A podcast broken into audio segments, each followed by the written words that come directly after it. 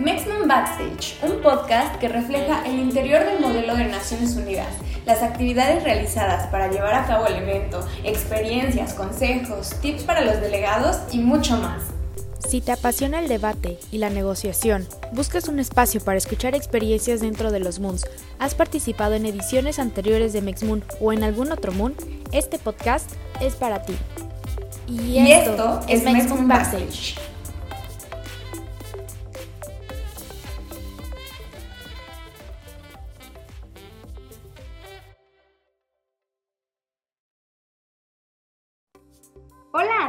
Personas que nos acompañan en este séptimo episodio de Maximum Backstage como debatir.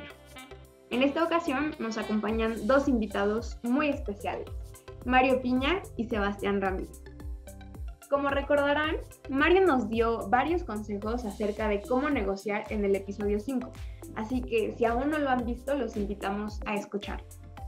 Como habrán visto en el episodio 5, Mario es estudiante de quinto semestre y pertenece a Mexmoon desde el año 2019. Actualmente forma parte de la subsecretaría de contenido, capacitando a los nuevos miembros del modelo. Por otro lado, Sebastián ha pertenecido a Mexmoon durante tres semestres. Participó en Mexmoon 2019 como delegado en ECOSOC, ha participado en 12 modelos de Naciones Unidas y fue parte del comité organizador del modelo de la UNAM. Simón 2021. Actualmente se encuentra en la Subsecretaría de Contenido, apoyando a Mario en las capacitaciones de protocolo.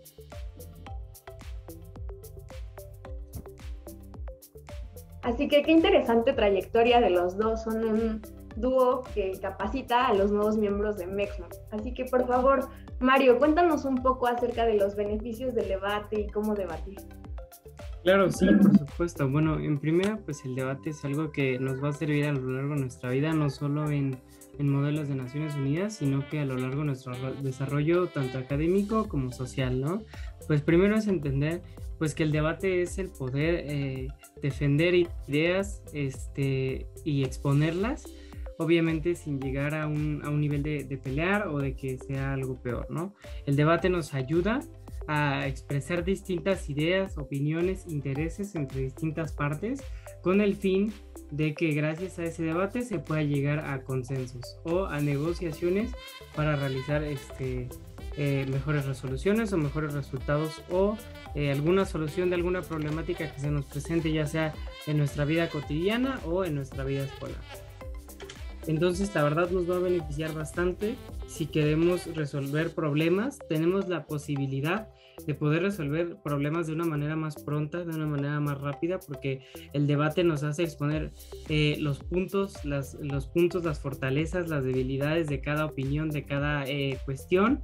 Entonces es lo que nos hace ver el panorama un poquito más amplio, además de que no solo tenemos nuestra, nuestra idea y nuestra opinión, sino que tenemos la de otras personas que también pues, nos dan diferente punto de vista o otras cuestiones. Entonces es algo que nos va a ayudar bastante, no, no solo ahora, no solo los Moons, sino que para nuestra vida diaria y en la vida escolar.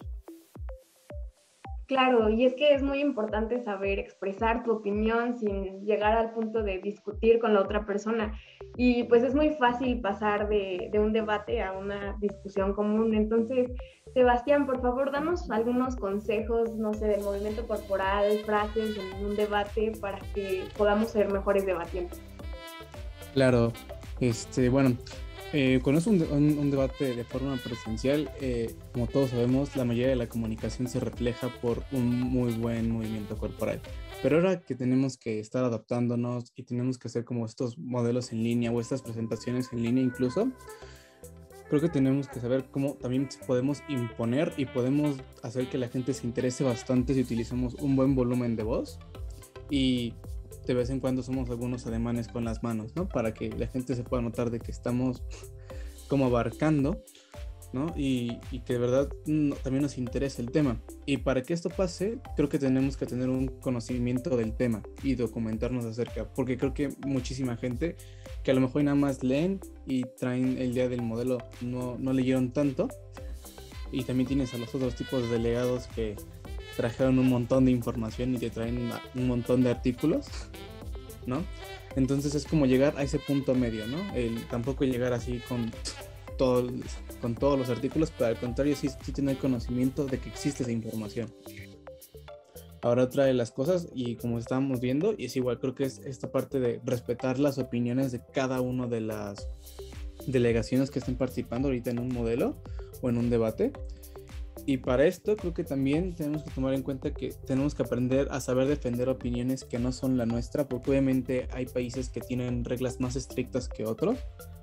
Y eso eh, puede generar que, pues a lo mejor nosotros no estemos de acuerdo con sus ideas a lo mejor estoy de acuerdo con las reglas, a veces ni con las de nuestro país estamos de acuerdo y vamos a defender las de otro país.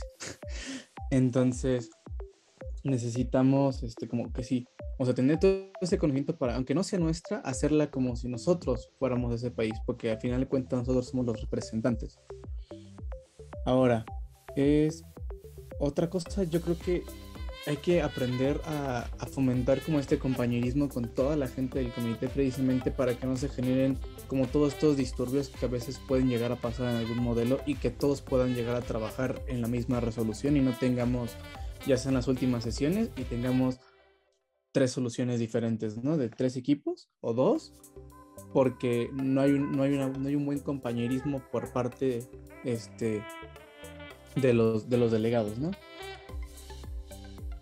Y pues bueno, yo creo que esos serían básicamente como algunos consejos rápidos de que, que se pueden ocupar para hacer un buen debate.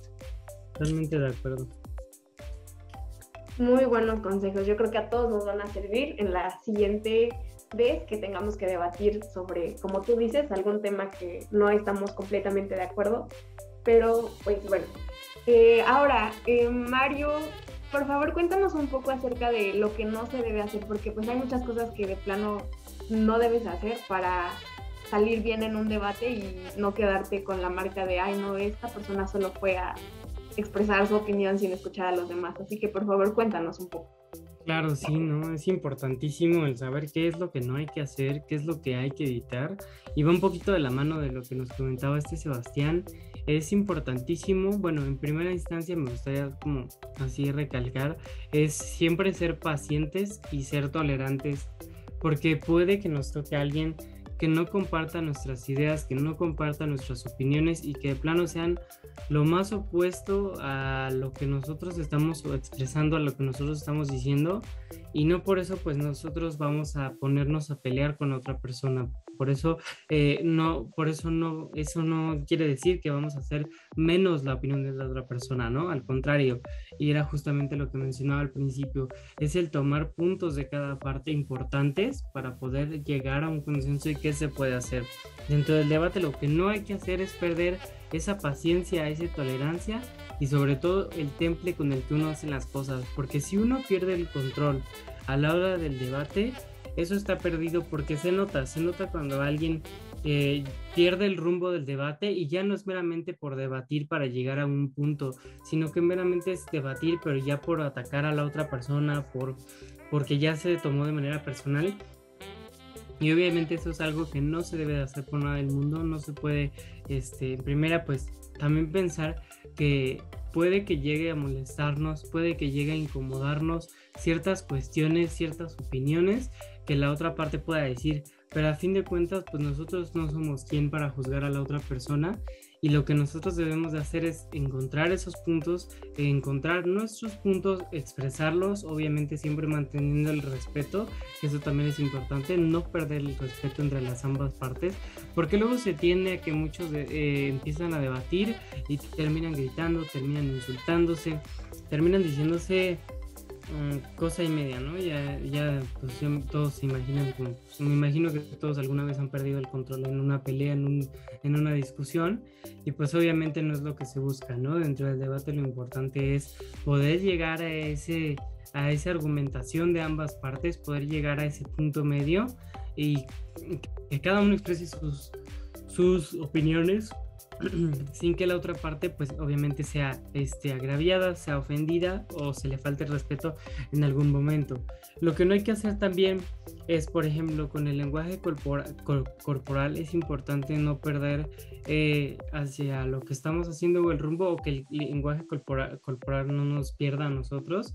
Esto porque lo digo, porque puede que a lo mejor cuando estemos de manera presencial, cuando estemos en un escenario, cuando estemos frente a muchas personas, pues tendemos a, ahora sí que a danzar, mover los pies, eh, tocarnos parte del pelo, la cara, eh, ciertas cuestiones que a lo mejor hasta hacen que nuestro cuerpo se desconcentre y envíe información y que envíe lo que hay que hacer a nuestras partes del cuerpo y no pensar realmente pensar a lo que hay que hacer, a lo que hay que decir. Y obviamente sí se tienen que utilizar ademanes con las manos, tienes que utilizar las manos, una que otra vez te puedes mover, obviamente eso es importante para dar a expresarlo, siempre con seguridad, siempre con paciencia, con serenidad, porque no podemos perder el control, ¿no? Porque obviamente no estamos en un discurso este, para hacerle la guerra a nadie, ni estamos haciendo este, nada dañino, ¿no? Entonces lo que se busca es eso, tener el control sobre de nuestro cuerpo. Sé que muchas veces es difícil el estar frente a un público independientemente de que sea eh, digital o presencial es difícil, pero lo importante es mantener esa paciencia, el aprender a respirar, porque eso es bastante, bastante importante. Muchas veces eh, yo pues lo que pienso es que muchos, o, si no es que todos, empiezan con, un, con ese temor de pues, o a lo mejor ese nerviosismo de, hoy ¿qué va a pasar? ¿no? Hoy estoy a punto de, de, pasar un escenario, estoy a punto de hablar en frente de, de tantas personas y obviamente es algo que me pone súper nervioso, ¿no? ¿Qué puedo hacer? Entonces lo que yo siempre pues, les digo cuando me preguntan pues es, tú tranquilo, ahora sí que como te dicen tú, eh, ahora sí que es como si estuvieras hablando con, con cualquier persona, obviamente no hables, este, es, eh, obviamente no pierdas esa formalidad de lo que es el debate, ¿no? Este, pero a fin de cuentas lo que nos sirve es el aprender a respirar, el aprender a espaciar nuestras respuestas, el poder escuchar las respuestas y opiniones de la otra parte, aunque no estén de acuerdo con las nuestras, aunque no coincidan, es el poder escuchar y sobre todo el no interrumpir. Eso es muy importante, no interrumpir, porque muchas personas, hasta nosotros, no nos gusta que nos interrumpan. Obviamente eso hace tener un sentimiento de, pues me está interrumpiendo, ¿por qué me está interrumpiendo? Este, ¿Por qué está diciendo esto? El querer interrumpir es querer ver que tú eres este, más que el otro, ¿no? Ver que tú estás por encima del otro, cuando no es cierto. O sea, eh, si se va a interrumpir, que sea únicamente por cuestiones meramente necesarias, porque tienes que decir, oye, ya me tengo que ir, oye, perdón, no sé qué, por ese tipo de cuestiones, no por cuestiones ajenas a eso, ¿no? O sea, el, lo importante es no interrumpir y eso tenerlo siempre, siempre bien presente. Yo creo que son estas cuestiones que se deben de tomar en cuenta sobre lo que no hay que hacer dentro de un debate, este, y pues aquí mi compañero Sebastián no me dejará mentir, este, y pues espero que tomen los consejos. Oye, súper interesante todo lo que nos dices y en especial lo de la parte del movimiento corporal. O sea, si bien es cierto que es importante no quedarte parado como un poste, también mucho movimiento corporal te puede hacer quedar mal frente a los demás que te están viendo. Entonces es, importante cuidar qué movimientos haces, ¿no? Muy interesante. Ahora, eh, pues Sebastián, cuéntanos un poco, ya sé que ya nos han contado acerca de el debate en los modelos de Naciones Unidas, pero ¿qué tan diferente lo sienten a otros, otras competencias de debate, otros concursos? O sea, ¿cómo es en específico el debate en los MOOCs? Ok, bueno, pues esto del debate en en los mundos es como diferente, ¿no? Porque existen estos debates en los cuales son dos equipos y cada quien va a defender cierta postura. Aquí no.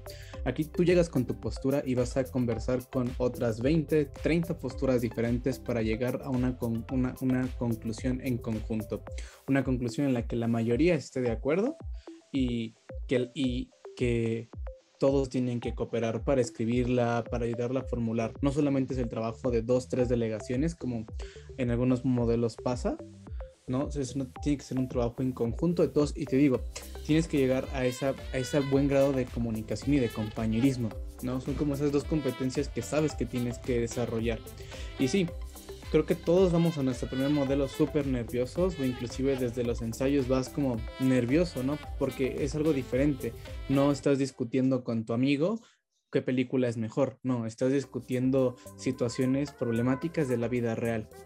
Problemáticas que sí, que sí afectan no a una persona, sino a un, a un grupo grande o más pequeño, pero afectan a un grupo y que las decisiones que vamos a tomar van a tener que ser bueno, son muy importantes, ¿no?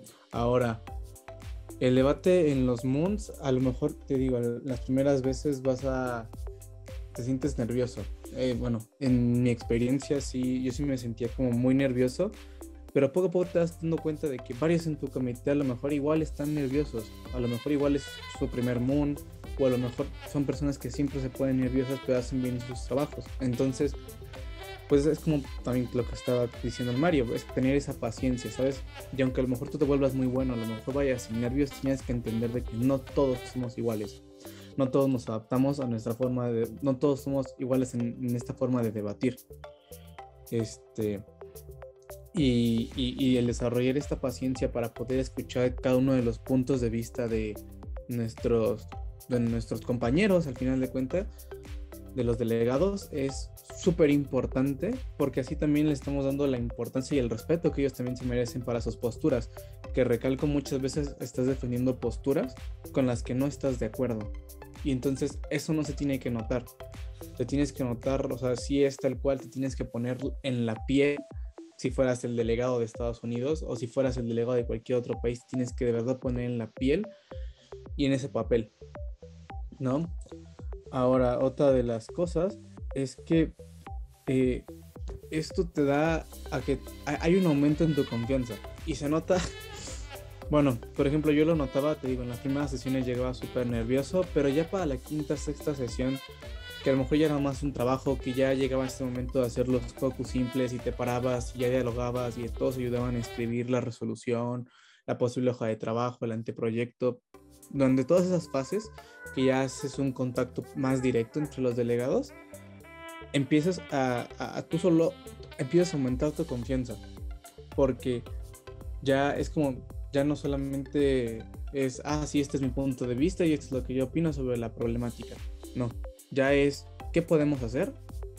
Y cómo lo vamos a hacer, ¿no? Entonces, pues eso también, eso te ayuda a que conozcas más a tus delegados, conoces también, de hecho, hasta sus formas de escribir y todo, y de hecho, pues hay algo como súper curioso y es que pues en los Moons siempre tienen como estas las frases y las frases preambulatorias y todas estas cosas que van y que, bueno, por ejemplo, yo cuando la primera vez que fui me acuerdo no haber conocido bastantes palabras o no sabía cómo utilizarlas, ¿no?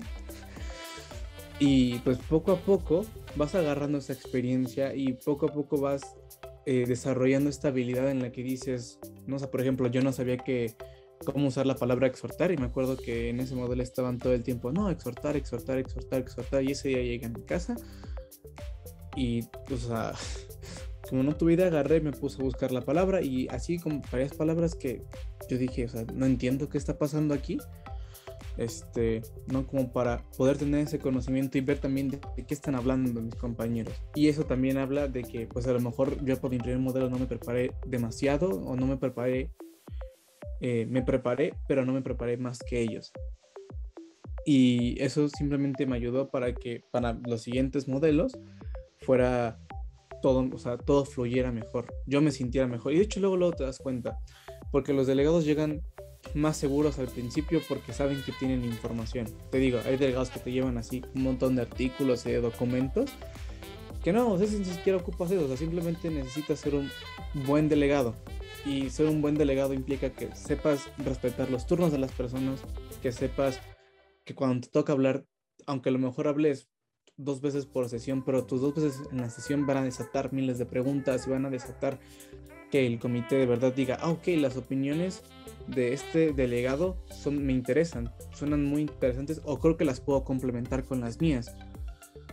Y eso lo puedes hacer siendo tanto el delegado de Marruecos como el delegado de México. No, no, no, no porque seas el delegado de Estados Unidos o el, delegado de Rusia quiere decir que lo vas a hacer genial. Muchas veces estos países que a lo mejor nosotros diríamos, no, pues a lo mejor no van a ser tan buenos, acaban siendo los mejores. ¿Por qué? Porque a lo mejor hablaron tantas veces. Las veces que hablaron, fueron claves para que se, se, promoviera como este debate y este compañerismo entre, entre todos los que están participando dentro del modelo. Claro, completamente de acuerdo. Y esto que comentabas acerca de la palabra exhortar se me hizo muy chistoso porque pues sí, normalmente eso nos pasa, ¿no? Llegas y de repente están utilizando vocabulario que a veces no conoces y pues de repente tú te quedas así de qué significa eso y pues ya después ya lo buscas, pero al momento te quedas en blanco, ¿no? Y bueno, cuenten otra experiencia así de este tipo o alguna otra experiencia, no sé quién quiere empezar, Mario, Sebastián. Pues si quieres, este, yo te cuento una y no sé si Sebastián después nos quiere compartir alguna. Eh, yo creo que es como justamente que es justamente lo que lo que no le recomiendo hacer es lo que me ha tocado que muchas personas llegan a hacer y la verdad es que llegan a perder el control y se ven mal, ¿no? Entonces, por ejemplo, yo una vez estaba en un modelo de Naciones Unidas y me acuerdo que yo era pues un delegado que debía de defender una posición oficial bastante difícil conforme a un tópico y sí era bastante difícil de defender y era bastante difícil de, tomar esa postura porque no era el, o sea, se podría decir que esa, esa, delegación que la que me tocó a mí no era la delegación como más, este, más amada por el comité, ¿no? Por, más que nada por el tópico. Eh, entonces, pues lo que estábamos haciendo es que estábamos debatiendo, estábamos hablando, cada quien dando sus discursos, etcétera, etcétera. Pero pues uno de los delegados se enojó porque pues este, yo estaba diciendo como, o sea, yo le estaba como contestando todo lo que él me estaba diciendo, pero con datos, con, con información oficial, con cuestiones así, ¿no? Y lo único que él estaba haciendo era atacarme, atacarme tras ataque, tras ataque, ¿no? Pero pues justamente fue eso. Él llegó a un nivel de impaciencia, un, un nivel de, de, perder el control, de perder que es un debate, que ni siquiera es este realmente, pues a fin de cuentas en la vida, ahora sí que no pasa a ser algo de nuestra vida cotidiana, vaya, de nuestra vida personal. Entonces, pues no es algo como que se pueda tomar personal. Y justamente pues él dentro de su, como dentro de su desesperación, de su este, de querer este, nada más decirme algo por decirme algo, este, se le ocurrió decir, eh, o sea, decirme así de la nada en su, así, él enojado obviamente, me dijo así como de, sí mi amor, sí mi amor. Y yo sí, o sea, obviamente pues envió, eh, ya fue cuando envió un derecho de réplica a la, a la, a la mesa, ¿no? Porque pues obviamente pues tampoco faltas de respeto, pues eso sí no se debe tolerar porque pues, ya esto lo había hecho algo personal, ¿no? Entonces es lo que, justamente lo que hay que evitar.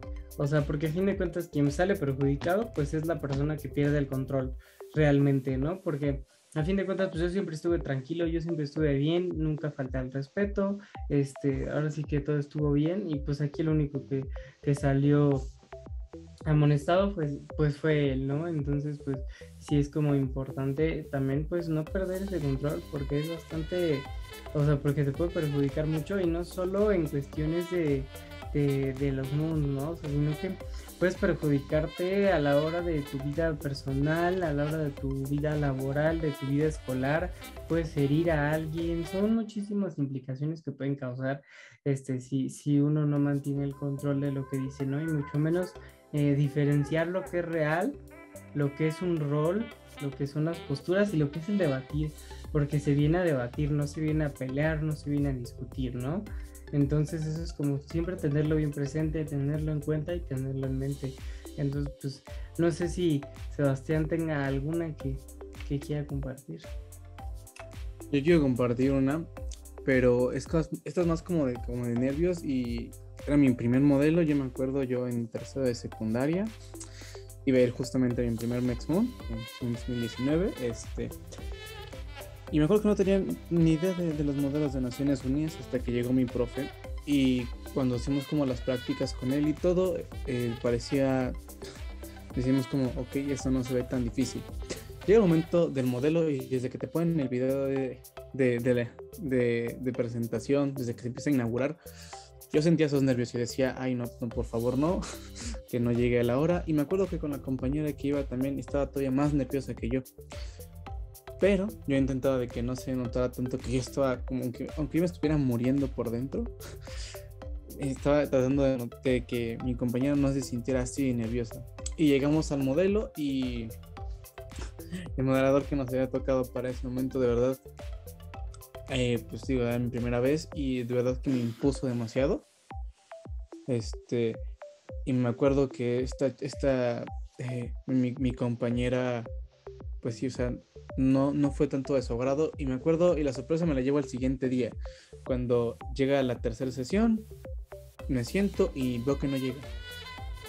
Y dije, ah, caray. Y dije, bueno, seguramente se le hizo tarde, no sé. Y nadie, ni mi profesor, ni nadie sabía qué le había pasado. Total, este, ella dijo que se había enfermado y que por eso ya no fue, pero ya después me contó que ella sí se sintió como muy, muy intimidada por la persona. Y ya después, tiempo después, tuve la fortuna de conocer a, al moderador, este, y de verdad te das cuenta de que son dos, como dos papeles muy diferentes, ¿no? Y, y que de verdad muchas veces de que no te tienes que quedar con esa imagen de, de, de los delegados o de la mesa dentro del modelo, sino sabes que afuera de todo eso hay una persona, ¿no? Y que a lo mejor para ese momento son muy serios o a lo mejor, sí, a lo mejor tienen ciertas actitudes que en, su vida cotidiana no hacen, ¿no? Y eso fue casi como el, gran golpe que me llevé, que dije como, wow, ya, ya, ya, ahorita me digo, eh, o sea, es en serio que esa persona, ese perfil me, me impuso demasiado así, pero sí, o sea, es algo que jamás voy a olvidar, como ese temor, más porque era mi primer modelo. Sí, no, los primeros Moon, los primeros modelos siempre son una gran anécdota para contar. Y pues sí, tienen razón, el respeto es súper importante porque, pues como hemos dicho, ¿no? Los modelos de Naciones Unidas te dan capacidades y habilidades para enfrentar ya el mundo más adelante y si desde un inicio no, no respetas las opiniones de los demás, pues va a ser muy difícil que, te vaya bien posteriormente, porque pues como ya dijimos, ¿no? El respeto es muy importante. Así que pues muchas gracias Mario, muchas gracias Sebastián por contar sus experiencias y compartirnos su conocimiento acerca del debate. Gracias Renata por acompañarme en este episodio y gracias a ustedes que nos escuchan y los invitamos a seguir escuchando el podcast de Mesmo. Muchas gracias y nos vemos en el siguiente episodio. Gracias a ustedes, nos vemos.